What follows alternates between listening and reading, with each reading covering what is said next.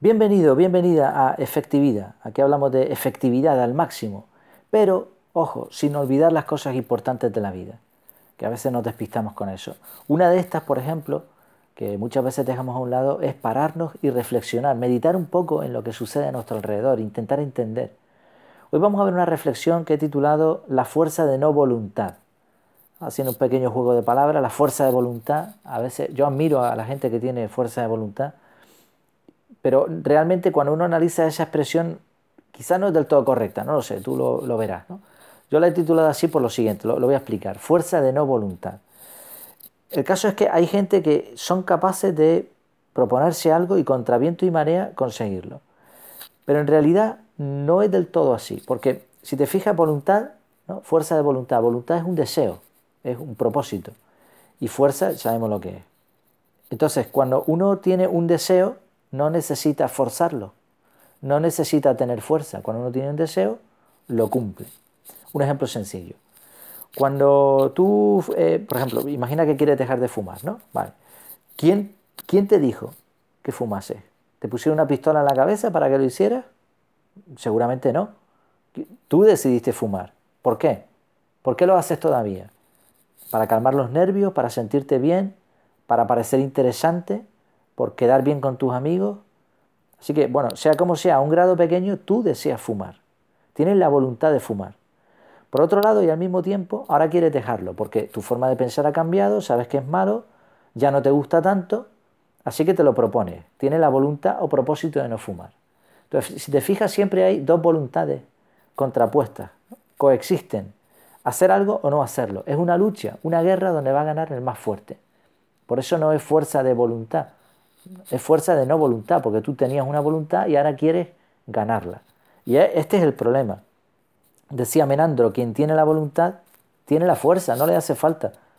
El problema de por qué a mucha gente no le funcionan las dietas, ni puede dejar de fumar, por qué nos cuesta hacer ejercicio, dejar de criticar, todas estas cosas es que en realidad, en el fondo, seguimos queriendo hacerlas. Nos encanta comer, ¿no? como aquel que dice, no, estoy muy gordo, quiero eh, quiero hacer una dieta, pero es que me gusta tanto la comida, es que está tan bueno. O sea, tú no quieres adelgazar, tú quieres comer, ese es el problema. Entonces, nos encanta, queremos, necesitamos calmar el estrés, preferimos estar sentados viendo la tele, sentirnos importantes hablando de los demás. O sea, es un deseo, es una voluntad. Cuando luchamos contra estas cosas y no hemos desarrollado la actitud adecuada, la llamada fuerza de voluntad se convierte en fuerza de no voluntad. No es un río que fluye mansamente, sino un violento remolino. Y este es el motivo también por el que mucha gente espera año nuevo para comenzar ese cambio. Si tanto lo desea, ¿por qué no empiezas ya? ¿Por qué no lo hiciste la semana pasada? ¿Por qué recaes una y otra vez? ¿Por qué intentas todo tipo de métodos sin éxito?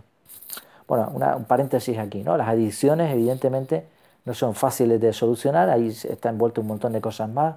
Hemos hablado aquí en efectividad de la resiliencia, de los mapas neuronales y todo esto, los hábitos y igual necesitamos la ayuda de otras personas o hasta de algunos profesionales. Pero lo que sí es evidente en todos los casos es que para lograr un propósito debemos desearlo y, después no hará falta tanta fuerza. Tenemos que desearlo con, nuestra, con toda nuestra fuerza, eso sí. Y estas fuerzas no pueden estar divididas sino enfocadas. Hay que odiar lo que queremos cambiar y amar lo nuevo que queremos recibir. Y estar dispuesto a lo que sea. Y entonces sí será en verdad fuerza de voluntad. Todo esto me recuerda una pequeña historia que leí en algún blog, no recuerdo cuál, de creo que era superación eh, minimalista, superación personal minimalista.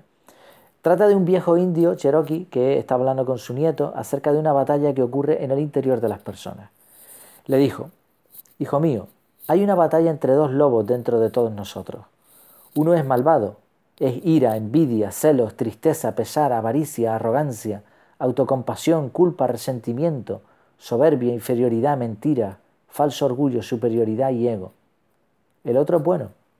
Es alegría, paz, amor, esperanza, serenidad, humildad, bondad, benevolencia, amistad, empatía, generosidad, verdad, compasión y fe. El nieto lo meditó por un minuto y luego le preguntó a su abuelo, ¿y qué lobo, qué lobo gana?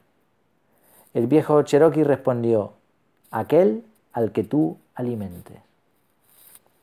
Y esta es la clave, ¿no? De ahí lo de la fuerza de voluntad. Lo que tú alimentes es lo que va a ganar. Ese va a ser el que va a tener más fuerza. Bueno, hasta aquí esta reflexión, espero que te haya gustado. Tienes en efectividad.es esta misma con imágenes y enlaces y demás. Y también los lunes tienes unos artículos de, centrados en efectividad, en cómo conseguir este desarrollo personal que todos, muchas personas están interesados.